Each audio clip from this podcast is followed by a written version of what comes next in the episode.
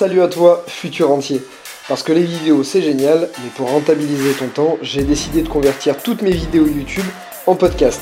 En voiture, dans le métro ou en faisant du sport, mets tes écouteurs et apprends à investir efficacement.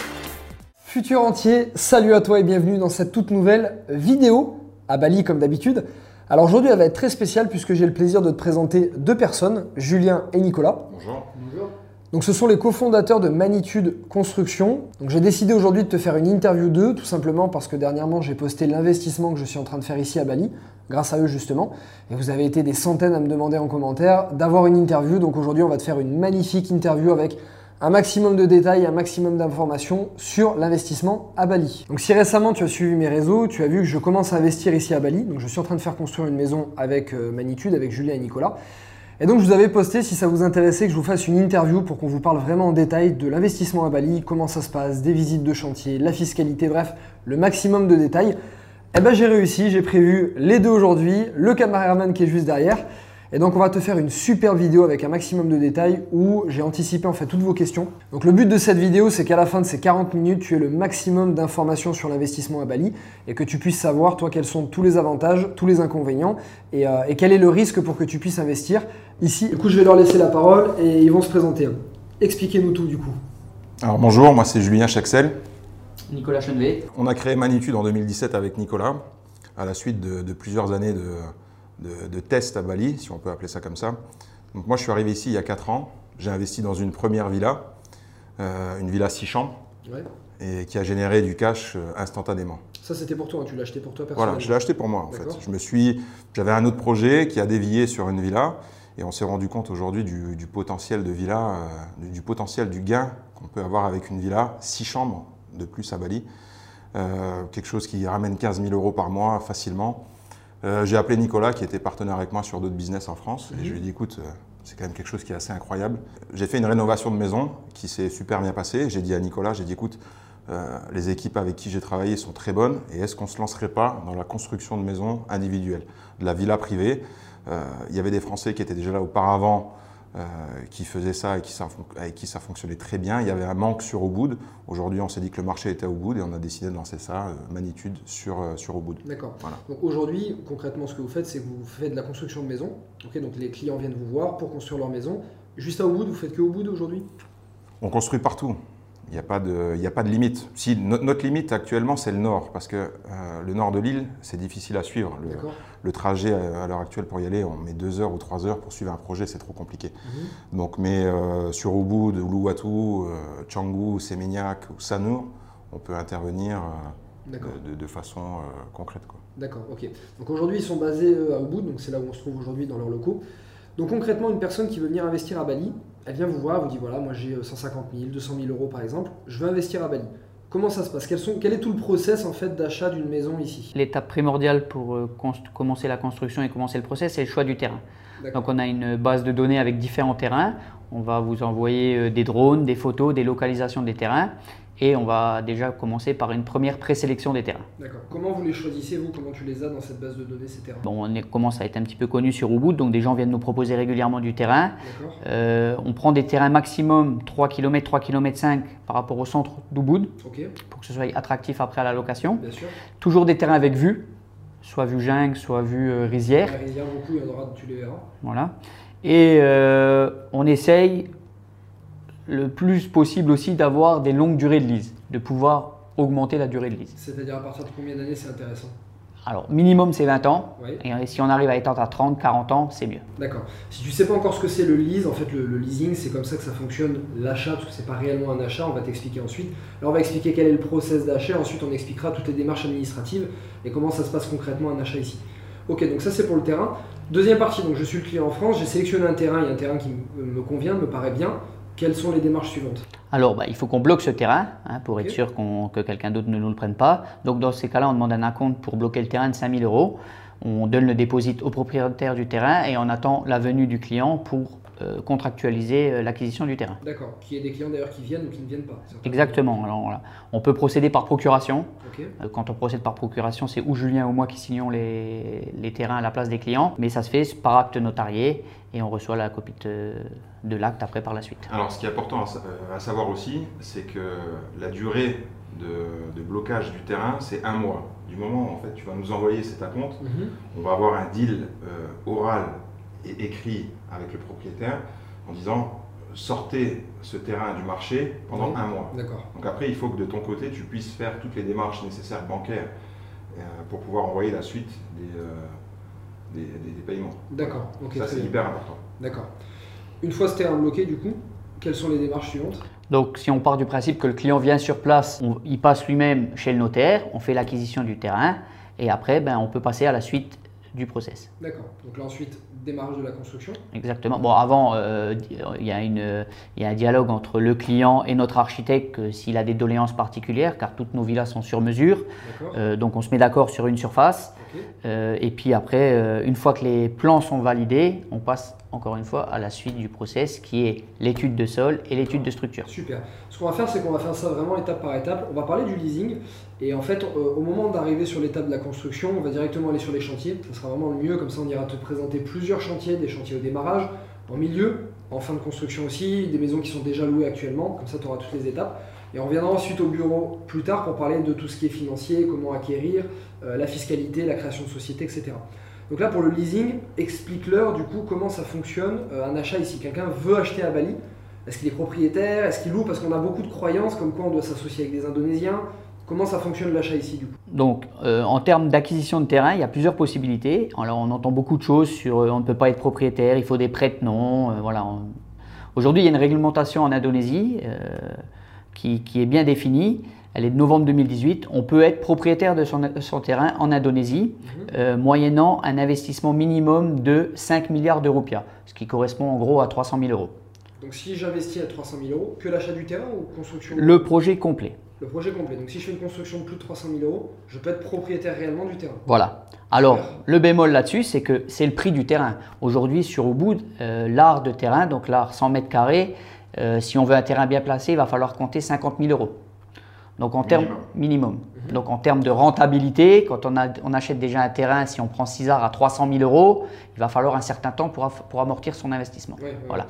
Donc nous, on, concrètement, on ne fait pas de freehold. On, on- on- Ça- pardon, excuse-moi, mais ça, ça s'appelle le freehold en fait. exactement, Freehold, plus de 300 000 euros, t'es propriétaire. exactement. Il y a une chose que Nicolas a oublié aussi, c'est que dans le cadre de cet achat, il faut que vous soyez absolument résident indonésien. Voilà. Donc, il ça. faut habiter en Indonésie. Voilà, au moins 6 mois par an. Ça Du moment- concerner très peu de monde au final. Voilà, c'est assez compliqué. Du moment où vous n'êtes plus indonésien, vous êtes obligé de revendre votre bien. Vous ne pouvez pas le garder. Voilà. Donc ça, c'est les inconvénients du freehold d'aujourd'hui. Euh, voilà. Donc c'est c'est pas un achat euh, comme en France où on fait ce qu'on a envie avec. Il y, y a des contraintes et il faut les respecter. Très bien. On a, on a le droit à accéder à la propriété sous certaines conditions. Ok, donc je récapitule. Donc plusieurs façons d'acheter. La première, c'est le freehold. Il faut que j'investisse plus de 300 000 euros sur place pour le projet. Il faut que je vive au minimum 6 mois en Indonésie. Et à partir de ce moment-là, je suis réellement propriétaire du terrain. C'est ça. Ça, c'est la première possibilité. Il y a encore une autre solution, c'est à travers une société, une PMA à capital étranger. Oui. Cette, cette PMA que toi tu détiens à 100%, D'accord d'accord, peut investir sur ce terrain. D'accord. Elle peut devenir propriétaire de ce terrain. Ok, bon, on va en parler ensuite du coup. euh, très bien. Quelle est la deuxième façon de pouvoir acheter? Alors la, la deuxième façon, c'est ce que c'est celle qu'on a à 99% des cas, Oui. c'est le leasehold. Donc c'est un terrain qu'on loue à, à son propriétaire pendant une période donnée, et euh, cela signifie que tout ce qui est sur le terrain pendant cette période nous appartient. D'accord. Ça Voilà. veut dire que moi, je vais louer un terrain à un Indonésien, par exemple. Oui. Ok, il reste propriétaire, je le loue pendant une durée qu'on définit. Et tout ce qu'il y a sur le terrain, donc la maison, elle m'appartient, l'exploitation. je fais ce que je veux. Exactement. D'accord. Quelles sont les durées? Donc là, vous parliez de 20 ans. Minimum 20 ans, c'est ce qu'on préconise pour un investissement euh, assez intéressant. Mais euh, voilà, on conseille si, si on a le budget euh, d'augmenter ce lease à 30 ans, voire même plus si, si on peut. D'accord, très bien. À savoir, donc ça c'est un point qui est très intéressant et qui peut beaucoup faire peur. Moi je les ai rencontrés tous les deux l'année dernière, à l'époque où j'ai commencé à m'intéresser à l'investissement à Bali. Je t'avoue qu'au début j'ai dit bon, j'ai réfléchi un petit peu, nous on n'a pas l'habitude en tant que Français, on a l'habitude d'être réellement propriétaire. Le fait d'avoir ce leasing, ça peut, ça peut nous refroidir un petit peu. Donc le temps que j'ai réfléchi, c'est que je rencontre des, centaines d'investisseurs ici, ça m'a rassuré, j'ai compris un petit peu le fonctionnement. Donc pour ceux qui sont un petit peu frileux, euh, imaginons que je choisisse personnellement, donc là moi j'ai investi avec vous, je fais du 30 ans, ok, donc j'ai allongé jusqu'à 30 ans. Euh, pour les rassurer un maximum, qu'est-ce qu'on peut faire? Quelles sont toutes les subtilités, les conseils que vous pouvez donner pour les rassurer les gens qui puissent garder leur maison le plus longtemps possible? Enfin, nous, ce qu'on conseille, c'est de négocier le maximum de durée à la contractualisation, la première contractualisation. On peut, aujourd'hui, on a contractualisé des terrains, donc on a acheté sur 30 ans et on a déjà négocié les 30 ans supplémentaires avec un prix. Donc c'est signé chez notaire. Il y a déjà 60 ans. Il y a 60 ans. Alors effectivement, le prix, c'est en général ce qu'ils veulent parce que euh, on ne connaît pas le prix du marché dans 30 ans, ils mettent prix du marché. Donc à ce moment-là, ce sera le notaire qui fera une moyenne sur 5-6 terrains à côté de, de ce terrain-là et qui définira un prix. Donc ça veut dire qu'en fait, dès la contractualisation, on peut décider d'allonger au maximum. Est-ce qu'on peut, une fois qu'on a contractualisé, par exemple moi là je pars sur 30 ans, est-ce que je peux décider dans 3 ans de dire bah, je veux rallonger de 5 ans ou rallonger de 10 ans par exemple? Alors toi tu ne pourras pas le décider, on pourra faire une demande au propriétaire qui pourra l'accepter ou non. Et dans la moyenne, vous ce que vous voyez, parce que maintenant vous avez vu suffisamment de terrain, comment ça se passe? Quelle est la relation avec les locaux? Euh, Est-ce que eux ils sont plutôt pour un maximum ou est-ce que leur but c'est de récupérer le terrain le plus vite possible? Les balinés ont toujours besoin d'argent, donc euh, je veux dire s'il ne reste pas deux ans de lease, si vous allez le négocier à la 28e année, c'est sûr qu'il va dire non. À 25 ans de l'échéance, euh, il préfère prendre du cash tout de suite. D'accord. Voilà. Mais ça reste du cas par cas. Ça reste du cas par cas. Dans 90% des cas, aujourd'hui, on arrive à négocier pour nos clients euh, des extensions. D'accord. Même après la signature du coup Même après la signature. Ok, très bien. Et c'est souvent le baliné qui revient pour dire vous voulez pas un peu plus d'années parce qu'il va marier sa fille. c'est souvent des cas comme ça. d'investisseurs nous dit. Ok. C'est vrai que le leasing, donc, nous, euh, nous fait un peu bizarre en tant que Français, mais il y a beaucoup de pays où ils investissent comme ça, notamment beaucoup de pays asiatiques. Je sais que les Anglais sont très habitués à ça. Je crois que le marché de Londres, ailleurs je sais pas, mais en tout cas à Londres, ça fonctionne uniquement comme ça sur le mhm. leasing. Donc c'est vrai que les étrangers, parce que vous avez beaucoup d'étrangers qui viennent investir. C'est quoi d'ailleurs les nationalités qui viennent investir le plus? De tout. Ouais. Aujourd'hui, on a un brassage, euh, un brassage complet. Hmm. Mais pas beaucoup de Français. Si, on, bah, on a, quand on a commencé, on était uniquement ciblé marché français parce qu'on était français. Euh, depuis euh, décembre, on a un commercial qui est anglophone. et là, on peut dire qu'en 5 mois, la balance est complètement équilibrée. Et tout à l'heure, tu me parlais de l'achat en PMA. Donc, il y a une société. Alors, explique-nous du coup, plus simplement possible, comment ça fonctionne. Est-ce que ici, les clients achètent via des sociétés ou achètent en nom propre? Comment, vous, comment on achète ici du coup? Donc le mot acheter, il faut le prendre entre guillemets. Hein.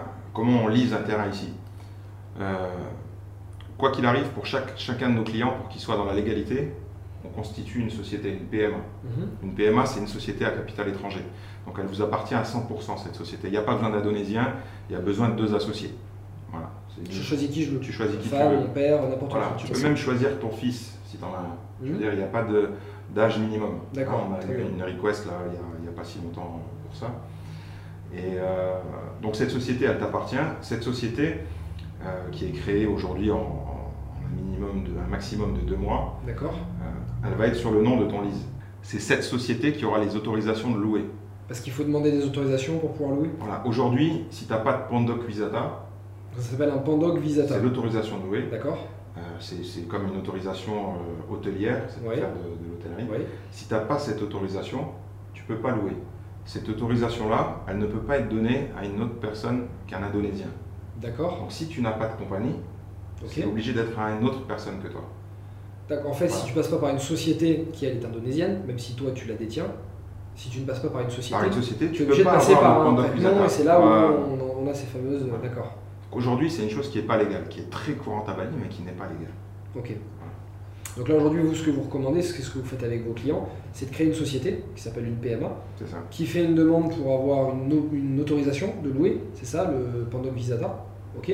On a l'autorisation de louer. La société est indonésienne. Je peux louer, acheter mon bien, enfin acheter, faire mon lease avec cette société et louer mon bien. C'est ça. Super, parfait. Ça, c'est vous qui vous en occupez, j'imagine Et c'est intégré dans nos prix. D'accord, c'est-à-dire que moi, je viens, j'ai ce budget de 200 000 euros pour une maison. Euh, il y a la société qui est comprise. Bah, D'ailleurs, qu'est-ce qu'il y a de compris dedans? Ça les intéressera avant qu'on aille partir en construction, enfin sur les terrains. Euh, je viens, j'ai 200 000 euros. Qu'est-ce que ça comprend en fait dedans? Alors, bah, ça comprend le produit complet de la recherche du terrain à la viabilisation, euh, demande de permis de construire, frais de notaire, frais administratifs, euh, design, construction, mobilier, agencement, elle est livrée, prête à louer, avec tous les documents administratifs qui permettent de générer de l'argent. D'accord. Compte bancaire aussi chez vous Compte bancaire, voilà, tout ça. Et rien d'autre à faire Non, rien à faire. Et je voudrais revenir sur la PMA. Il y a un avantage non négligeable à ouvrir une PMA, c'est en cas de revente. Euh, si vous achetez une villa aujourd'hui en nom propre, si quand vous revendez cette villa, vous serez imposé à 10% sur la totalité de la vente, pas sur la plus-value. Si j'achète en personnel, en Voilà. Par l'intermédiaire de la société, vous ne vendez pas une villa, vous vendez un business Ouais. et vous êtes, vous n'êtes pas imposé. On 0%. parle de votre société. Voilà. Ça, c'est pas mal, ça. Ça, je sais que ça leur plaît. Voilà. Ok, on reviendra à la fiscalité plus en détail tout à l'heure. Donc, futur entier, voilà une première partie de la vidéo où euh, on arrive jusqu'à la partie euh, construction. Ensuite, maintenant, on va t'amener sur quelques chantiers. Comme je t'ai dit, on a trois chantiers très sympas à aller voir, du début jusqu'à une maison qui soit totalement finie et qui rapporte de l'argent. On part sur ces chantiers et on te retrouve tout à l'heure. À de suite.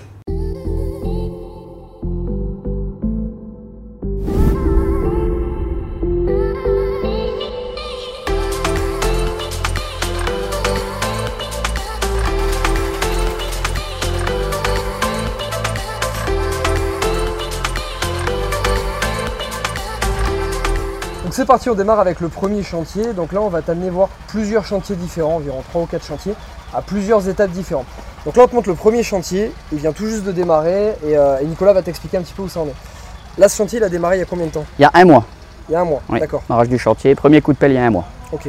Qu'est-ce que vous prévoyez de faire ici? C'est une maison six chambres là qu'on va faire sur deux étages. Alors c'est une demande un peu spécifique. C'est pas un de nos architectes qui a designé cette villa. C'est un architecte français qui est venu sur place. Euh, les clients ont, déci- ont décidé de, de faire designer cette villa par leur architecte. Donc on leur, a- on leur, euh, on leur met juste en place. euh, D'accord. Ça, ça arrive beaucoup, ça qu'il y en a qui viennent avec Non, c'est le, seul. C'est le seul seul. qui a, qui a décidé de En faire ça. général, ouais. vous faites tout vous, en fait. Vous faites les plans et... Oui, on a le process complet. On a des, des bureaux d'études embarqués pour faire le process complet. Là, c'est vraiment une demande spécifique. D'accord. Là, par exemple, sur ce chantier, euh, donc tu m'as dit que c'est une 6 chambres, c'est ça? Oui. 6 chambres, ok. Six chambres. Quelle surface au total? 300 mètres carrés. 300 mètres 340 mètres carrés avec les espaces communs. D'accord. Et quels sont les chiffres, en fait, combien ça a coûté au total Terrain, construction Alors c'est un investissement sur un terrain qui fait 9h75 sur 30 ans, euh, 420 000 euros d'investissement. Alors, on va parler en, en art pour eux, donc en 9h75, c'est quoi 1000 mètres carrés à peu près 975 mètres carrés. 975 mètres carrés, voilà. Ouais. Un art, c'est 100 mètres carrés. Donc, euh, ok, très bien. Combien ça va rapporter Ça se loue combien, ça, à la nuit On projette de louer cette villa 600, 700 euros la nuit. Là, par exemple, sur ce chantier, euh, quels sont les matériaux que vous utilisez Je sais qu'au niveau des fondations, par rapport à d'autres constructeurs ici, euh, vous prévoyez, vous êtes un peu plus prévoyant. Comment vous, comment vous faites, par exemple, sur des fondations comme celle-ci Comment vous y prenez Alors comme je te le disais précédemment, on a, on a des bureaux d'études embarqués, donc on a études de sol, études de structure, études topographiques bien sûr. Euh, on, on utilise exactement ce qui est prescrit par nos études. On ne, on ne surdimensionne pas et on ne sous-dimensionne pas. Voilà. Et après, on a un autre bureau d'études qui, qui vient confirmer la conformité de ce qu'on a mis en œuvre. D'accord. Voilà. Ce bureau d'études, du coup, c'est euh, c'est un bureau d'études local. Exactement, c'est un bureau d'études local. D'accord. Voilà.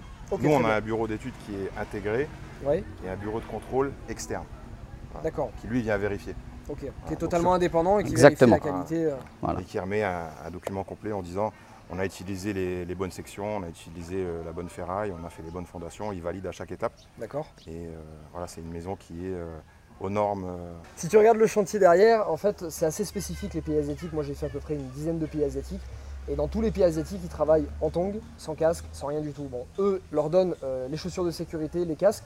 Sauf qu'eux, ils ont l'habitude de travailler comme ça. Ils travaillent euh, pieds nus, ils travaillent en tongs, ils travaillent en casque. Donc euh, voilà, ça, ça peut choquer un petit peu les premières fois que tu vas sur un chantier. Mais ici, en fait, euh, d'arriver en tant que Français et changer leur culture en disant, bah voilà, maintenant tu travailles plus pieds nus, tu travailles avec des chaussures. Ils ont essayé. Bah, c'est même, plus que ça. Sur notre premier chantier, euh, le premier chantier qu'on a démarré il y a un an et demi, on avait acheté les casques, les chaussures, les gants, les fontaines à eau. On avait fait quelque chose pour que ce soit confortable pour eux. Ils ne s'en servent pas. C'est pas. C'est des gens qui aiment bien travailler comme ils ont l'habitude de travailler. Ouais. Et ils n'aiment pas trop qu'on change leur habitude. Après, ils sont inconfortables. Ils travaillent, ils travaillent d'une autre façon. On essaye de leur inculquer une façon qui est différente. C'est pas la leur. Et euh, le chantier avance pas de la même façon. quoi. Ils essayent de nous faire plaisir, alors que la seule chose qu'on veut, c'est qu'ils c'est qu'ils fassent le travail qu'il faut. quoi. Mmh, bien sûr. Donc sur ce chantier, d'ailleurs aussi sur les autres chantiers, en fait ce qu'ils font c'est qu'ils surélèvent la maison de minimum 1 mètre, déjà pour éviter les inondations, et aussi pour que tu sois un petit peu surélevé par rapport aux rizières. Donc là ici si tu regardes bien, tu as une vue sur 180 degrés sur les rizières, tu quasiment rien en face, tu as juste des arbres et la forêt. Tu as une vue sur les volcans qui est là-bas juste derrière, on voit pas trop aujourd'hui parce que c'est nuageux. Et voilà, donc tu as vraiment une vue magnifique. Donc c'est bon pour ce chantier, super merci, on va passer au chantier suivant et en fait on va évoluer petit à petit des chantiers jusqu'à arriver à une maison qui soit euh, totalement finie.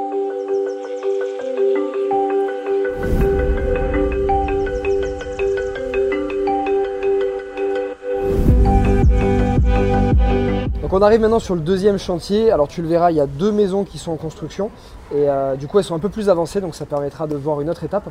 Et juste à côté en fait ici, on te le montrera tout à l'heure, c'est mon terrain. C'est le terrain que je viens d'acheter. Et du coup voilà, ça c'est la vue que j'aurai sur euh, bah, avec ma maison. Donc euh, vue sur les rizières, ça restera non constructible.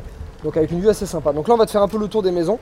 Et Nicolas va nous expliquer un petit peu qu'est-ce que c'est que ces maisons et qu'est-ce qu'ils vont en faire. Donc là, on est sur deux projets sur le même investisseur. Donc quatre chambres et demie pour chaque villa. Hello, Rico. Hello. Hello. Donc trois chambres euh, plus chambre avec sui- suite parentale avec euh, une chambre enfant adossée à la suite. Euh, donc on a commencé ce chantier-là au mois de janvier. Livraison pour août, donc demande assez spécifique, design, notre design. On pourra te montrer les plans après. Ouais bien sûr, bah, on les intégrera dans la vidéo, comme ça ils voient en même temps le, Voilà. le parallèle. Donc là, ils sont en train de maçonner la piscine. Ouais. Donc euh, ils font en périphérie euh, coffrage en aglo et après donc c'est en béton banché. Voilà, donc recouvert de pierres naturelles. Donc là on est en période de séchage parce qu'ils ont coulé tout ce qui est toit plat et dans 10 jours on enlève tous les, tout ce qui est échafaud. D'accord. Bambou ici Ouais ouais, c'est en bambou, ça change. et, euh, et on attaquera tout ce qui est finition. D'accord. Voilà. Là, les matériaux que vous utilisez par rapport à chez nous, comment, euh, comment on peut comparer ça en termes de qualité? Bah, c'est du traditionnel, donc euh, on- ici on n'a pas de briques rouges, on n'a pas de béton cellulaire, de choses comme ça. Ouais. Euh, on construit en aglo, pas d'isolation. D'accord Hein, on isole un peu les combles pour éviter les déperditions de froid quand on, quand on climatise ouais, les chambres. Après, ça reste du- vraiment du traditionnel, hein, de la tuile béton, euh, tout ce qui est coffrage. on, on retrouve exactement la même chose sur nos, sur nos constructions en France. D'accord. Voilà. D'il y a 20 ans. D'accord. Voilà, on n'a pas les matériaux énergie renouvelable qu'on peut trouver en France en ce moment. Donc ça, c'est une maison pour avoir un peu les chiffres. Euh, quelle va faire la surface de cette maison euh, Le nombre de pièces? Oui. Et combien euh, la personne l'a acheté? Alors, c'est une maison qui va faire pour chaque. Elles sont identiques. hein. Le design est différent, mais en termes de surface, c'est identique. 180 mètres carrés par maison, D'accord. deux terrains de 6 arts. Ok. Prix d'achat sur 20 ans, 229 000 euros. 229 000 euros sur 20 ans. Qui peuvent étendre évidemment. Mm. Donc elle a, elle a étendu à 30 ans euh, Ouais. pour, chaque, euh, pour chaque terrain. Combien ça lui a coûté d'étendre euh, Alors, 10 ans sur un terrain de 6 arts, 18 000 euros par terrain. Donc le prix de l'art à la location est de 300 euros l'art par an. D'accord. Donc euh, 1800 euros par an, 10 ans de plus, 18 000 euros. D'accord. Voilà. Ok, très bien. Euh, parfait. Et donc ça, cette maison, combien elle va être louée par nuit? On va la louer 300 euros. 300 euros et à l'année, ça donnera? Ça donnera minimum 75 000 euros. 75 000 euros. Ok. Donc très bon rendement encore. On est supérieur à ce qu'on annonce, mais on n'ose pas trop le dire. Ouais, ok. Parce Voilà. que vous vous annoncez euh, 10-15 Oui, c'est ce qu'on annonce. Sur notre site internet, tous les prix qu'on a mis sont pessimistes, autant en termes de location à la nuitée que taux d'occupation. Euh, sur les villas comme Monade, j'en ai à supérieur à 80% de taux de remplissage. Et les prix à la nuitée sont aussi supérieurs. Et on, on annonce un prix lisse sur toute l'année, ce qui n'est pas le cas en réalité, parce qu'en haute Saison, on évidemment. augmente vraiment beaucoup nos tarifs, euh, ce qui du coup... euh, Ouais. voilà. Donc en fait, vous, vous, vous partez en simulation sur combien? 50% de remplissage? Sur les simulations que vous annoncez Alors on, propose 50, 60, 70%. Euh, après, chacun est libre de choisir. En général, les, les gens prennent toujours 50% pour voir ce qu'ils peuvent Le gagner. Exactement. Ouais. Et après, c'est que du bonheur quand on voit ce qui rentre réellement. Donc en fait, en partant sur 50% d'occupation, on est déjà à, à 10-15% de rendement. C'est ça. Ouais. C'est ça. Donc quand on fait du 80%, euh, C'est 10%, c'est déjà très très bien pour les investisseurs français. bien sûr. Ouais. Euh,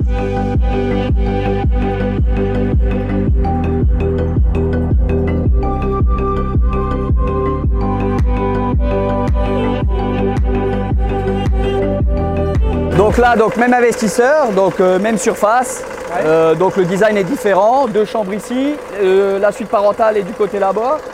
Ici, on a la pièce ouverte avec une avancée qui sera elle complètement ouverte. Donc là, ils sont en train de couler la piscine. Donc on voit le coffrage, béton banché partout. Donc toutes nos piscines sont à débordement. Hein, Ouais, donc il ouais. n'y a pas de skimmer, de choses comme ça. Et, euh, et à chaque fois, la piscine, évidemment, sur la vue. Quoi. ouais, ouais, très bien. Il y a un truc que m'avait dit ton associé aussi, Julien, qui est intéressant. Dans chaque villa, vous faites en sorte qu'il y ait un ou deux éléments originaux et différents. Pour Exactement. pas que vos, vos villas se ressemblent. Voilà, on ne veut pas s'auto-concurrencer sur le marché de la location. Donc on essaie de mettre quelque chose, un petit, un petit Ouais. artifice supplémentaire sur chaque villa pour qu'elle soit différenciable de toutes les autres. Par exemple, sur la mienne, on a mis des fontaines. Exactement, exactement. Super. Voilà. Là, le chantier, il a démarré il y a combien de temps? Pareil, même temps que l'autre, donc euh, en janvier, et on livrera pour Janvier, août, donc ça fait 8 mois de construction. Ouais, voilà. C'est ce que vous annoncez, je crois, 8 à On, 10 mois. on annonce un an contractuellement parce qu'on n'est pas à l'abri de. Bon, là, on est en période de ramadan. euh, pendant le ramadan, tout le monde va rentrer 10 jours. Ouais. Après, euh, quelquefois, il y a des intempéries. Donc, on préfère se, euh, annoncer 12 mois et livrer au bout de 8 et 10 et tout le monde est content. Forcément. Voilà. Super.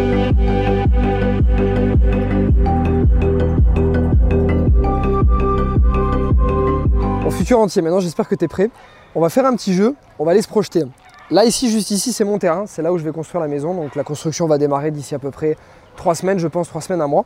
J'ai le plan de la maison ici. Je vais te faire une petite visite de la maison, mais euh, grandeur nature avec le terrain. Donc on va arriver par un chemin qui sera juste ici. Donc là, tu as le parking, tu auras de la végétation ici à gauche, de la végétation ici à droite. Ensuite, on rentre.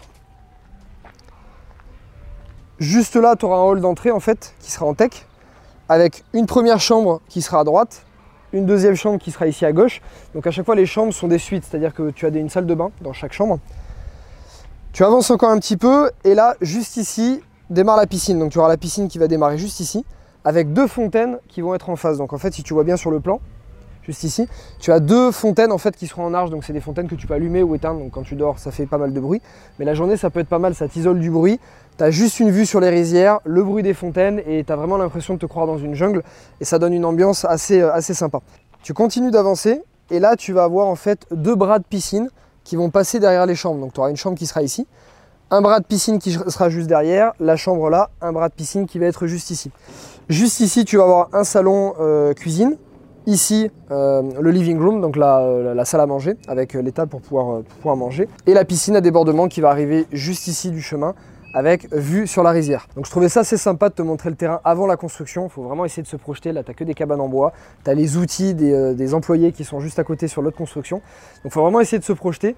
Et euh, d'ici 8 mois, on reviendra euh, avec euh, mon très cher caméraman qui se situe juste ici. Il est là, voilà. On reviendra ici, on te tournera le après qui sera vraiment magnifique. Enfin, tu imagines avec la piscine à débordement et les rizières derrière. Ça va être absolument génial.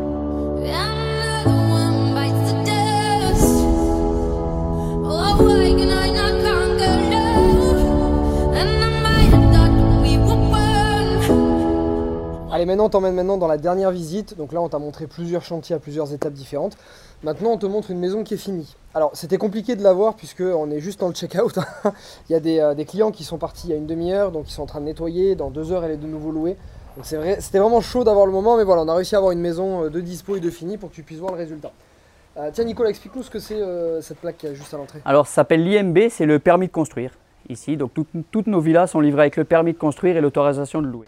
Bah, je te laisse me faire la visite. Montre-nous euh, ce Voilà. bel endroit. Donc villa 5 chambres, commencée en mars 2018, livrée en novembre 2018.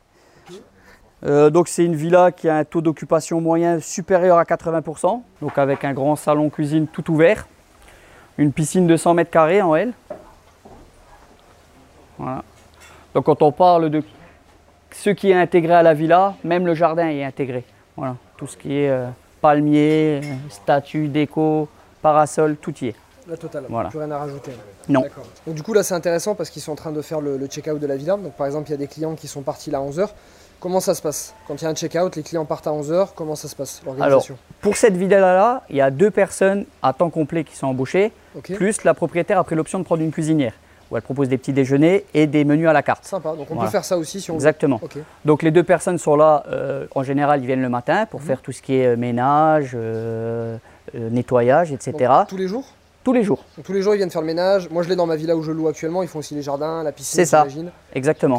Voilà. Et pour euh, ce qui est check-in, check-out, on a une personne attitrée qui vient pour faire un état des lieux euh, de sortie et un état des lieux d'entrée. Voilà. C'est quelqu'un hors staff. Ok. Voilà. Il fait partie du staff de Magnitude Management. Ok. Et en dehors de ça, là, on voit qu'ils sont plusieurs. Ils sont quatre, par exemple. Avant, Oui. quand on est arrivé, il y en avait d'autres qui faisaient les chambres aussi. Euh, combien, combien ils viennent pour nettoyer, remettre la, la villa en place? Alors ceux qui étaient là avant, c'est surtout pour service laundry. Euh, comme il y a un turnover assez important, euh, donc ils viennent, ils récupèrent, et en 20 même pas 24 heures après, là, cet après-midi, fin d'après-midi, tout est nouveau livré, propre, sec. D'accord. Donc là, Voilà. par exemple, quand la maison va être relouée cet après-midi, euh, là, elle va être relouée à quelle heure? 14h À 14 heures, alors peut-être que euh, nous, on identifie 14 heures comme heure d'arrivée, Oui. c'est possible qu'ils arrivent plus Bien tard, sûr. mais à 14 heures, on sera prêt à les recevoir. Très bien. Autre question que les gens se posent surtout, parce que moi aussi j'ai fait de la location courte durée, euh, j'en ai fait à Budapest notamment, je gérais ça de loin. Les gens se posent cette question aussi. Quand il y a de la casse, ça arrive forcément, de la casse ou des draps qui sont déchirés, je sais pas. Comment, comment ça se passe? Comment c'est facturé au client qui est à la maison? Comment vous, vous le gérez?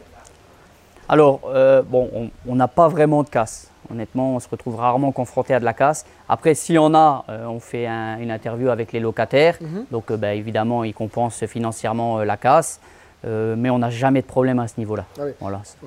Ça, c'est important de le dire aussi, c'est quand les locataires partent ici, euh, il y a toujours quelqu'un qui vient vérifier la maison avant. Tout à fait. Parce que quand tu fais sur Airbnb, euh, je sais pas si tu as déjà loué du Airbnb, Oui. souvent tu pars de la maison, tu laisses les clés, personne vérifie.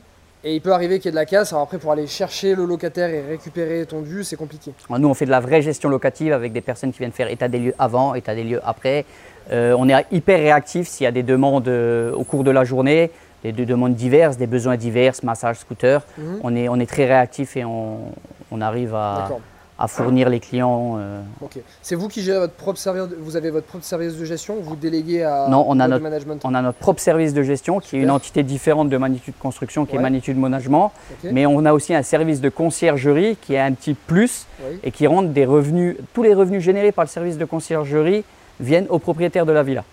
D'accord. Voilà, donc c'est le petit plus qu'on n'annonce pas sur le site, C'est génial ça. mais ça arri- on arrive, euh, à titre d'exemple, sur une villa comme ça, ça compense les charges fixes. Les charges de personnel sont absorbées par le service de conciergerie. D'accord. Donc quand t'entends qu'on service de conciergerie, ça Bah, peut être quoi votre Transfert, euh, transfert aéroport-villa, Ouais. euh, location de scooter, excursion, euh, repas, voilà, C'est-à-dire vous ces choses-là. proposez les services, enfin, le service de management propose les services quand le locataire arrive. Mhm. S'ils veulent faire du quad via votre Exactement. le transfert, etc., il y a un, un pourcentage de commission qui revient directement au propriétaire. On a des services, on a des, des- des accords avec des acteurs locaux où on a des tarifs préférentiels. Oui. Donc nous, on facture euh, au plein pot à nos clients qui ne sont pas qui sont pas volés car c'est le prix qu'ils auraient payé s'ils auraient été directement. Ah oui. Et là, là, le bénéfice sur chaque activité revient au propriétaire de la villa. Super. Voilà. Ah, ça, fait un, ça fait un bon plus. Ok.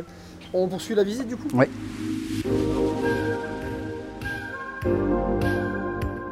Première chambre du coup? Oui. Quelle surface? On doit être à 25 mètres carrés. Bon, j'ai pas tous les plans en tête hein, évidemment, bien mais sûr. bon, Non, mais voilà. en moyenne, ça va sur vos Voilà, moyenne, entre 20 et les 30 surfaces. mètres carrés, les surfaces des chambres, avec à chaque fois WC séparé Ouais. et une salle de bain indépendante. D'accord. Voilà. Comment vous gérez pour euh, les meubles là? Tu vois, il y a un lit, commode, etc. Vous faites tout sur mesure? Ah oui, tout est sur mesure et tous nos produits ont été calculés pour faire de la, de la location. On est vachement attentif à tout ça. Par exemple, on voit ces lits-là, on peut faire cette chambre-là soit deux lits simples, soit un lit double, avec des matelas qui sont zippables au milieu. D'accord. Voilà. Donc il y a beaucoup de personnes qui viennent, 10 copains qui viennent ensemble, ils veulent pas de lit double. Oui, donc on arrive à séparer. Donc tout ça, on, Ouais. on- on- on fait la demande euh, à la pré-réservation, on leur demande comment ils veulent que leur chambre soit euh, équipée Ouais. et on leur prépare comme ils le demandent. D'accord, Voilà. génial. Ok. Donc là, euh, tous les meubles sur mesure donc? Tout est sur mesure, oui. C'est du, soit du tex, soit du suard. Ok. Voilà, c'est des bois nobles ici, donc euh, on ne prend pas de mélaminer. Ouais, Tout est, tout est massif. Évidemment. Je sais pas si tu es déjà venu à Bali, mais par exemple, pour venir à cette maison, tu passes devant tout un tas de boutiques faites par des, enfin, par des artisans en fait. Donc, c'est des artisans qui font eux-mêmes à la main ce type de meubles.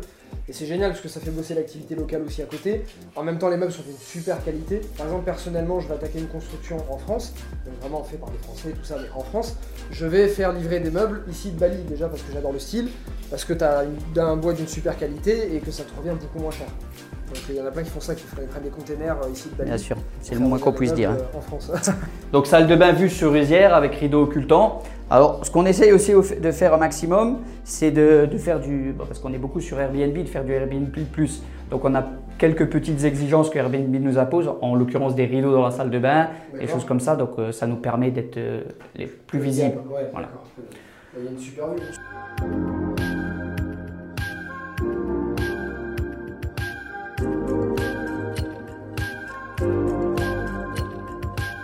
Moi, je vous avais rencontré l'année dernière avec, euh, avec Julien, ton associé. J'avais vu cette villa d'ailleurs. Elle n'était pas encore finie. Vous étiez euh, tout juste en train de la finir. Je crois qu'il manquait euh, trois semaines, quelque chose comme ça. Par contre, ça, j'avais pas vu. Qu'est-ce que c'est? Donc ça, on en parlait tout à l'heure, le petit artifice qu'on rajoute à chaque villa. Donc là, on a pris l'option de rajouter une plateforme de yoga. Donc on va aller voir, pleine jungle. Ouais. Donc euh, 40 mètres carrés.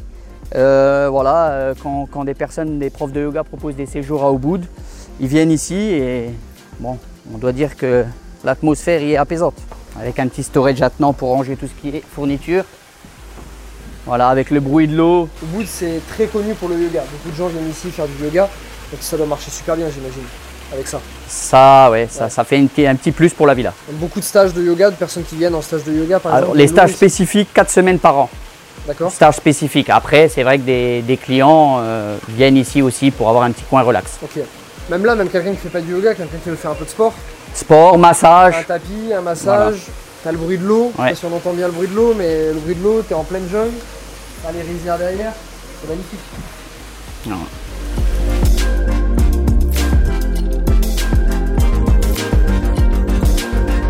Ouais, donc c'est super sympa cette plateforme yoga en plus, c'est génial.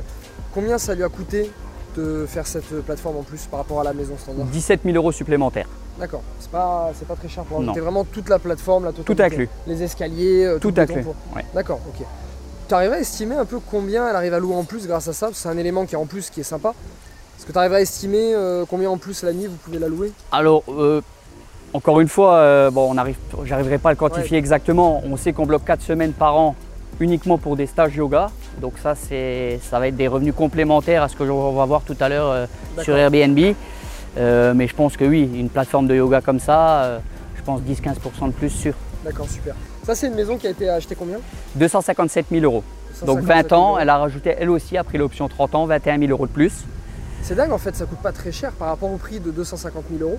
De rajouter euh, 10 ans de plus, ça lui fait rajouter combien 15 000 euros 21 000 euros. 21 000 euros. 7 arts, 300 euros, 2100 euros par an. Ça fait 21 pas 000 très cher au final, je pense ça Non. vaut. Surtout que c'est 21 000 euros, en 3 mois c'est amorti, maximum. Oui.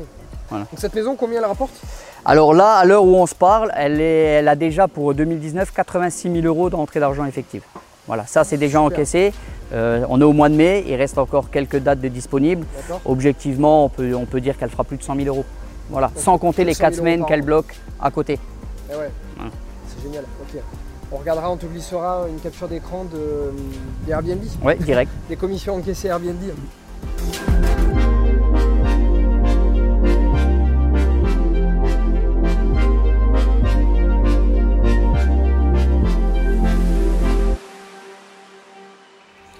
Voilà, donc là, tu es avec des euh, ingénieurs civils. Tu vois, donc ils sont chacun en train de bosser sur euh, des projets différents. C'est une maison trois chambres, hein, donc il est en train de préparer euh, l'étude de structure. Ok. Erlinda qui est architecte euh, designer, donc elle, elle s'occupe en fait Hello. de tout ce qui est euh, euh, aménagement. This is Mr. Gusto, hein, donc ça c'est Gusto, I know him. hein, so he's euh, architecte en chef, donc c'est lui euh, qui a travaillé avec nous euh, depuis le début. Mhm. hein, donc il- ça fait euh, maintenant plus de trois ans qu'il est avec moi sur le projet, malgré Mhm. que la société a été ouverte il y a deux ans. Ça c'est deux, deux de nos architectes aussi, donc qui bossent sur des différents projets. Là on a une villa euh, quatre chambres. Donc là il est en train de, mettre le- il est en train de faire le détail d'une euh, villa aussi. D'accord. Voilà. Hein, donc les, les projets sont gérés euh, de base avec Gusto. Ils ont des étapes différentes dans, dans- dans un projet. Hein, donc c'est tout est chapeauté par Gusto. Mhm. Gusto et moi. Mhm. Euh, on regarde la maison, on essaye de, de trouver. euh, Il y a Yann aussi qui est là, qui, euh, qui est commercial chez nous, qui c'est quelqu'un qui a beaucoup de goût, qui a aussi des très belles maisons et euh, qui apporte aussi son savoir sur, sur le design des maisons. Donc on est de retour au bureau, maintenant qu'on t'a montré une bonne partie des étapes, on a été sur les chantiers, on t'a montré les designs, leurs logiciels, comment ça se passait pour les plans, les meubles, etc. On va parler de choses qui t'intéressent pas mal, la fiscalité. Je sais pas, c'est le meilleur, parce que fiscalité ça me donne envie de rire. ça me donne envie de pleurer en France et ça me donne envie de Ouais, rire c'est clair, c'est clair. Mais ici, ici, tu peux en rire, il n'y a pas de problème. Ouais, mais sans le métrail, ça va leur plaire. Bon, on reprend sérieusement. Donc ma maison elle est finie, elle est construite, on la met en location. Comment ça se passe déjà vous pour la mettre en location? Vous les mettez sur quel type de support? Donc une fois la construction terminée, Magnitude Construction a rempli son contrat, on bascule euh, sur une autre entité qui est Magnitude Management qui gère la gestion locative de la villa. Donc on prend 10% de frais de gestion sur tous les bénéfices, enfin sur tout le chiffre d'affaires pardon rentrant dans la villa. Alors en termes de support, on n'a pas besoin d'aller chercher bonheur, on en a un qui fonctionne très très bien, qui est Airbnb. On n'a pas besoin d'aller sur Booking ou sur d'autres concurrents, on arrive à booker nos, nos villas avec Airbnb uniquement. Euh, donc on a, on a une équipe spécifique. Donc on s'occupe du recrutement parce que chaque villa a du personnel Mhm. dédié à ça, dédié pour, euh, pour le fonctionnement de la villa. Euh, on s'occupe de la formation de ce personnel. On s'occupera des check-in, des check-out. Vous On l'a vu tout à l'heure sur la maison, les personnes étaient déjà sur place. euh, Exactement. Vous avez une vue d'ensemble de ce qui se passe dans votre villa, mais vous vous occupez de rien. Donc euh, Airbnb aussi offre une possibilité en termes de rémunération euh, des gains générés par la villa. Il peut splitter directement 90% 10%. Ça veut dire que tout ce qui rentre sur votre compte bancaire est pour vous. Et pour nous, d'accord. Voilà. Nous, quelle est la vue d'ensemble, moi en tant que client? Quelle est la vue que je peux avoir sur euh, la villa? Comment elle est louée Je vais regarder quoi le planning de booking Ouais, vous de, a- de Airbnb, En coup fait, le compte Airbnb est à votre nom. Nous, on est co-hôte, donc on s'occupe de toute la gestion, réponse aux clients, euh, euh, après tout ce qui est organisation du séjour avec les clients. Mhm. Euh, mais c'est complètement transparent. D'accord. Quel est le taux de remplissage d'une maison ici? Alors, il y a plusieurs types de demandes parce que je sais qu'entre une maison deux chambres et une six chambres, il n'y a pas la même demande ici. On va dire entre une deux chambres qui coûte à peu près quoi? Dans les 130 000 euros, je crois, Mhm. quelque chose comme ça, voilà. Et une six chambres qui va être peut-être entre 300 et 400 000, ça dépend euh, la gamme que vous faites. Euh, quelle est la demande? Sur quel taux de remplissage vous partez Avec l'expérience que vous avez et ce que vous voyez? Alors, sur notre site internet, on propose des simulations à 50, 60, 70%, mais la réalité du marché est bien supérieure à ça. On a- toutes nos villas sont supérieures à 80% de taux de remplissage. On a des, des designs assez attractifs, des localisations parfaites, des vues euh, souvent euh, atypiques. Ouais, ouais. Donc voilà, ça, ça favorise la location. D'accord. Même si on part sur des hypothèses plus basses, on est tous prudents. Même moi, Exactement. quand j'ai fait mon investissement, je me suis dit, même si ça fait 50%, combien je vais recevoir. Voilà, si on est euh, allé à 70%, mais on va dire 60% de taux de remplissage sur une maison, j'ai 130 000 euros, je vais faire une deux chambres par exemple, euh, combien ça va me rapporter à l'année Sur une 60% de remplissage à peu près? Donc pour une villa deux chambres, pour un budget de 130 000 euros, euh, on peut compter une, une location à la nuitée environ 130 euros la nuitée. Avec un taux de remplissage de 60%, on doit être à 28 000 euros à l'année. Euh, ça fait en gros pas loin de 20% de rentabilité annuelle. D'accord, même en partant sur 60% de remplissage, sachant qu'une deux pièces est un peu moins rentable qu'une grande. Oui, alors les tarifs ne sont pas linéaires. hein. Euh, deux chambres 130 euros, six chambres 500, 600 euros quelquefois. Ah ouais, Voilà, là, ça n'a rien à voir. c'est pas proportionnel. Ok, donc là ça fait à peu près 28 000 euros brut encaissés, si on compte 60% de remplissage. Et net, combien vous enlevez d'ailleurs de frais une fois que vous avez enlevé la gestion? L'impôt, alors après on détaillera la fiscalité détaillée, mais là grosso modo, tous les frais, tout l'entretien, combien ça coûte au total? Alors, en charge, alors il y a des charges fixes, des charges Bien variables. sûr. Donc euh, Faire une nous, moyenne, hein, une louche. hein. Si Ouais. on fait une moyenne, on est- il faut enlever 25%. D'accord. Ok. 25%, on est un peu de choses près très juste entre le brut et le net. Donc là par exemple sur 28 000, j'enlève 25, il me reste 20, 21 000 euros net net de tout. 21 22. Ouais, 21, 22 net net de tout. Ok, ça. ce qui fait déjà un super bon rendement pour un investissement à, à À 130 130 000 euros. 000, c'est sûr. Super. ok. Sachant, sachant qu'on est parti sur du 60%. Sachant qu'on est parti sur 60%. Où on est très light. Comme tu l'as vu hein, pour la maison qu'on a vue tout à l'heure, on a vu les chiffres Airbnb, donc tu as vu qu'on est euh, bien au-delà que de 80% de remplissage et, euh, et surtout bien au-delà de 20%. Mais bon, ils tablent en tout cas sur le site, on parle plutôt je crois de 10, de 15%, parce que voilà, euh, plutôt que d'expliquer 25 et que les gens ont 23, il vaut mieux dire 10 ou 15 et que les gens ont 20, ils sont beaucoup plus contents. Bien sûr. c'est exactement ça. Je sais que tu avais une stat que tu m'avais donnée qui est, qui est impressionnante, c'est qu'il y a une augmentation de 20% des touristes chaque année à Bali. Ubud, c'est l'endroit où il faut euh, passer à Bali. Quand vous allez sur le sud de l'île, vous avez 7 ou 8 destinations. euh, hein, toi, tu es à Canggu, Mhm. et tu as des amis qui sont à Sémignac. Tu ne vas pas faire ces 7 endroits Ouais, sur ouais. ton voyage. Tu vas en choisir un, tu vas aller à la plage, mais quoi qu'il arrive, tu passeras par Ubud. Donc c'est pour ça qu'Ubud aujourd'hui a une puissance de, de développement euh, incroyable. Hum, bien sûr. Puis on connaît surtout Ubud par, euh, par Instagram, par les réseaux sociaux. On voit les mêmes images, les belles rizières, les, euh, les balançoires, etc. On voit tous les mêmes images, donc ça parle beaucoup. Donc maintenant la partie plus complexe, mais je sais qu'ils adorent, le juridique et le fiscal. On va on s'amuser, ouais, je sais. Donc concrètement, quand euh, on signe un terrain ici, moi par exemple je vais signer, je signe où? Chez un notaire, chez un avocat Comment ça se passe? On signe des chèques chez un notaire et on paye un pourcentage de la valeur du terrain chez le notaire, Qui est de combien à peu près 1%. Ok, 1% Voilà. du terrain. ce qui est Et encore une fois, il est embarqué dans le tarif qu'on annonce. Oui, d'accord, ok, super. Donc pas de différence pour la personne. Non. Donc on paye un pourcentage chez le notaire, on va chez le notaire, donc c'est c'est quelque chose qui est encadré, ça peut faire peur des fois à certaines personnes. Comment ça se passe ici avec les, les hommes de loi en Indonésie? Est-ce que c'est les choses sont cadrées? Est-ce que c'est un peu euh, Alors, Ils sont responsables juridiquement de ce qu'ils vont te faire signer. Hmm, Tu vois, donc ça c'est important de le savoir. Donc, ils sont responsables aujourd'hui juridiquement de ce qu'ils vont te faire signer.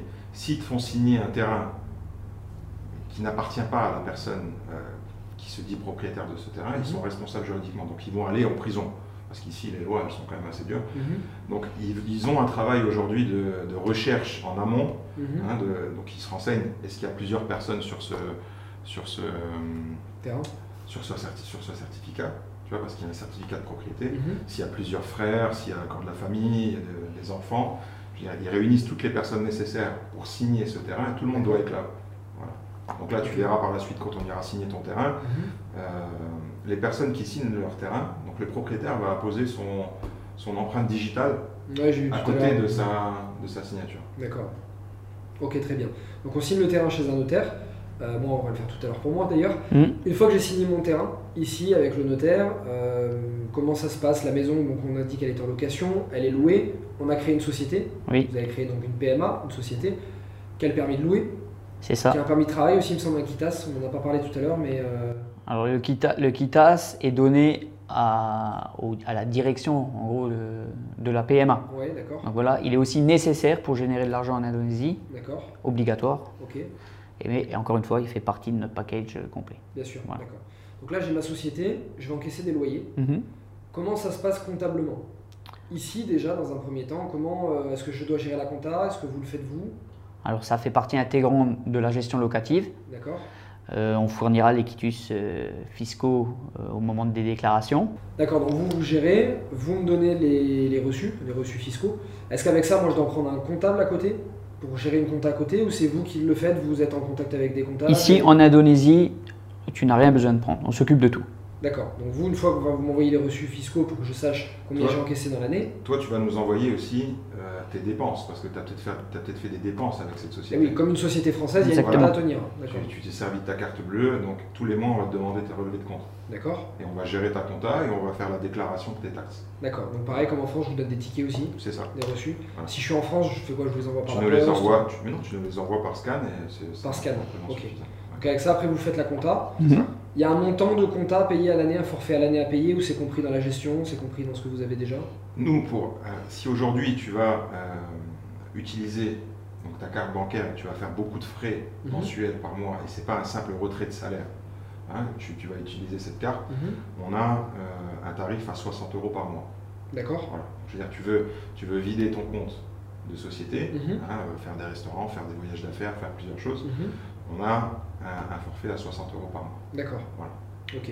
Donc à partir du moment où je me sers de ma carte bancaire pour faire des frais, c'est 60 euros par mois de forfait, Voilà. de compta. Si maintenant tu utilises ta carte bancaire pour faire deux retraits pour récupérer ton argent, Mhm. comme là on a vu euh, euh, ou quatre retraits, je veux dire si c'est que des retraits d'argent pour Mhm. pouvoir récupérer ton argent, du cash, euh, il n'y aura pas de frais. D'accord. C'est que dans le cadre d'une activité. euh, Récurrente, Voilà, et, récurrente. et- et longue. D'accord, ok. Est-ce qu'on peut du coup retirer de son argent? Parce que chez nous en France, quand tu as une société, tu peux pas retirer de l'argent. il, faut, il faudra le justifier. Ok, donc là ici Voilà. pareil, si je fais un retrait, il faut que je justifie que derrière avec ce liquide, j'ai été payé des restaurants d'affaires ou quelque chose de business. Ok, bon on va parler de la partie comptabilité, fiscalité un peu plus tard. Là pour le moment, donc on reste sur la partie euh, juridique. Donc cette partie-là, vous êtes occupé de la compta, vous êtes occupé de tout. En fin d'année, les déclarations d'impôts, vous les faites où? En Indonésie En France? C'est En vous qui les Indonésie. faites? Donc c'est vous qui vous occupez de déclarer l'impôt ici en Indonésie. Ça se fait quand? À quel moment? Alors c'est au mois d'avril. Fin avril, c'est les déclarations de taxes. De l'année précédente. C'est ça. D'accord, donc ça vous en occupez. Euh, je paye l'impôt moi, comment ça, ça fonctionne du coup? C'est vous qui. Bah, nous, on, on va te dire en fait qu'est-ce qu'il y a à payer comme impôt Ok, et euh, on te fera un appel de fonds pour pouvoir payer tes taxes. d'accord. Maintenant en termes de, de comptabilité, donc pour ma société, comment ça se passe avec ma carte bancaire Euh, Qu'est-ce que je peux dépenser en fait? Quelle est, euh, Quelles sont les obligations légales de comptabilité ici en Indonésie? C'est à peu près comme en France. D'accord. Je veux dire, euh, du moment où tu vas pas abuser, aller acheter que des bouteilles de champagne pendant tout le mois pour sortir l'argent que tu as, chez toi, il n'y Bah aura oui. pas de souci. Tu peux aller faire des restaurants, tu peux faire des, des frais d'essence, tu peux faire tout ce que tu veux avec cette carte. Les voyages pour venir à Bali forcément, Voilà, c'est encore mieux, c'est Mhm, plus simple bien à sûr. On va pas dire que l'Indonésie c'est pas un pays regardant parce qu'ils sont quand même à cheval sur les, euh, sur les lois. Mhm, Donc il suffit de les respecter et de ne pas en abuser pour être euh, correct. Aujourd'hui, du moment où tu payes tes taxes, tu es un, un- un citoyen respecté. ok. Voilà, c'est hyper important. D'accord, très bien. Maintenant, on arrive au point de la fiscalité, le fameux. J'ai ma société, ma PMA. J'encaisse, imaginons, euh, on va dire 20 000 euros par an de loyer. On va prendre un petit loyer, j'encaisse 20 000 euros par an.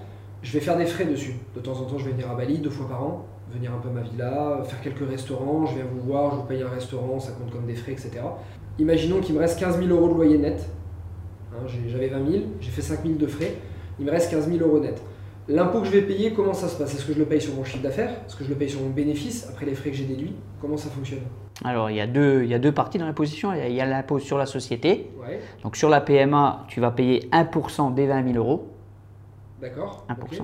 Donc, euh, c'est- on paye maximum, c'est 300 000 dollars en dollars US, 1%. Au-dessus de 300 000 dollars, c'est 12% du bénéfice. Ok, donc si je gagne moins de 300 000 dollars par an de loyer encaissé, je suis imposé sur le chiffre d'affaires à Oui. 1%. C'est ça, C'est ça. Si je gagne plus de 300 000 dollars à l'année, je passe sur une imposition sur le bénéfice. C'est ça. 12%. c'est ça. D'accord, très bien. Voilà, ça c'est la première, euh, première partie des impôts. Donc sur toutes les frais attenant à la, à la- la société, tu ne seras pas imposé. Mhm. Après, donc, comme tu l'as dit, il te reste 15 000 euros de, que tu voudrais te reverser en salaire. Oui. Donc ça, tu vas les prendre soit en dividende, soit en salaire. Donc ils vont basculer sur ton compte personnel. Ça va être assimilé à un salaire en Indonésie et là, tu seras taxé à 10% D'accord. parce que tu es non résident. Ok. Donc si je résume, j'encaisse d'abord mes loyers. Euh, Il y a une TVA, enfin une sorte de TVA aussi ici qu'on le précise. Oui. C'est ça? Alors là, tu es taxé en fait directement, tu es pris à la source quand tu vas louer tes nuits. D'accord. 10% à la nuitée, c'est la TVA. Ok, d'accord. Euh, Ça, je la règle donc moi sur la comptabilité, vous la réglez vous, comment ça se passe? C'est- Je paye 100 euros, 100 euros arrive sur Airbnb, vous prenez 10 euros de gestion? Voilà, on paye 10 euros de gestion, mais toi, tu payeras 10 euros de TVA à l'administration fiscale indonésienne. D'accord, je les paye sur les 100 euros du coup. C'est ça. Pas ça. sur les 90 qui me restent. Non, sur le D'accord. salon. Ok, donc imaginons j'ai encaissé 20 000 euros de loyer, j'ai déjà payé la TVA avant, donc Mhm. c'est les 10%, les fameux 10% de TVA que j'ai payé avant, je les paye mois après mois, c'est ça C'est ça. Ok. Il me reste 20 000, je suis en dessous des 300 000 dollars, donc je paye 1% de chiffre d'affaires, c'est l'impôt sur les sociétés. C'est ça. C'est ça. D'accord, donc là en l'occurrence ça nous fait 200 euros. Sur les 20 000, je paye que 200 euros. Et c'est là que tu peux sourire. Et c'est là qu'on peut sourire, c'est plus sympa qu'en France. hein. Ok, c'est génial. Une fois que j'ai payé ces 1% de- d'impôt sur les sociétés, je peux me verser du salaire. Donc soit en dividende en fin d'année, c'est ça, si je mets en France, soit je me verse un salaire tous les mois. C'est ça. Et si je me verse un salaire, donc imaginons je me verse euh, 1000 euros par mois, je paye 10% de ces 1000 euros. Exactement. C'est l'impôt ici en Indonésie. Voilà. Et en payant cet impôt, tu auras un quitus fiscal et avec lequel tu pourras rapatrier en toute légalité ton argent en France. Et oui, parce que la convention de non-double imposition précise que je paye l'impôt en Indonésie, j'ai pas à le repayer en France. C'est ça. Mais si en France tu arrives sans ce papier-là, tu vas être obligé de payer. euh, Ah oui, forcément, ça, ça, vous le délivrez, donc euh, ok, génial. Donc en résumé, si je me verse 15 000 euros par an de salaire, tous les mois, mais euh, réparti sur l'année, ça fait 15 000 euros de salaire, euh, au final, je vais payer 1500 euros, plus sur les 20 000 qu'il y avait de base, j'ai payé 200 euros. Donc au final, si j'ai gagné 20 000 euros de loyer net, je vais payer que 1700 euros de taxes, C'est ça. C'est ça. Taxe, impôt, les ce qui impôts. représente moins de, moins de 10% du. Ok, ce qui est quand même pas mal. Par rapport à chez nous. Je sais pas si tu maîtrises bien la fiscalité française, mais la fiscalité française, on va plutôt être entre 30 et peut-être plus de 60%, suivant ta tranche fiscale dans laquelle tu es, On est les numéro 1 en France. de l'impôt? Numéro 1, impôt tout confondu, société, numéro 1. Ouais, ça m'étonne pas. Pas de question également, parce que je sais que forcément on va me la poser. Comment ça se passe pour le financement ici? Je suis français, j'ai un salaire en France, j'ai un peu d'épargne. Comment est-ce que je peux faire pour investir ici à Bali? Est-ce qu'on me prête? Les banques balinaises prêtent? Est-ce que les banques françaises prêtent? Alors aujourd'hui, euh, malgré ce qu'on peut entendre, hein, Mhm. parce que beaucoup de personnes nous appellent en disant euh, j'ai des biens, je peux faire une hypothèque, je peux faire plein de choses, on a eu euh, des dizaines, voire des vingtaines de cas de personnes qui essayent d'emprunter, Mhm. des personnes qui ont beaucoup d'argent, qui ont beaucoup de patrimoine, qui ont beaucoup d'immobilier, qui Mhm. ont, et à qui les, les- les demandes de prêt ont été refusées. Donc aujourd'hui, investir à Bali, il faut avoir du cash. C'est La le seule solution, ça va c'est le plus important. Voilà.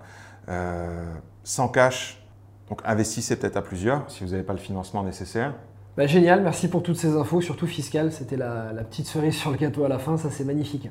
Donc j'espère que tu as apprécié ces informations. Là, il y avait beaucoup, beaucoup de choses. La vidéo est assez longue, il y a énormément de contenu. Il y a, enfin, on t'a montré vraiment beaucoup de choses.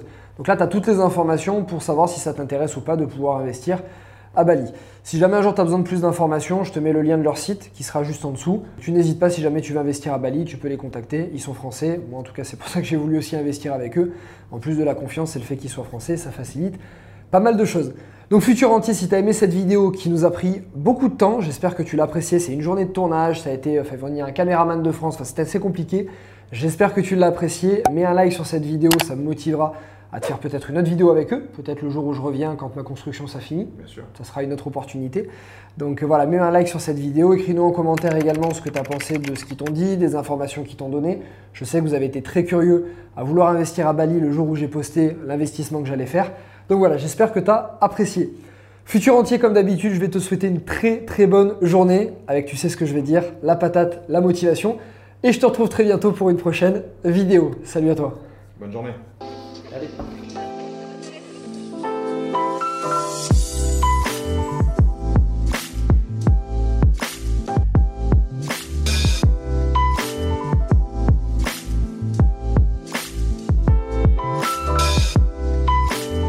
Aujourd'hui c'est particulier parce que. Et Nicolas. Donc, ce sont les deux cofondateurs de. Un plaisir de te retrouver dans ta gueule maintenant qu'il rigole là. Oh, putain.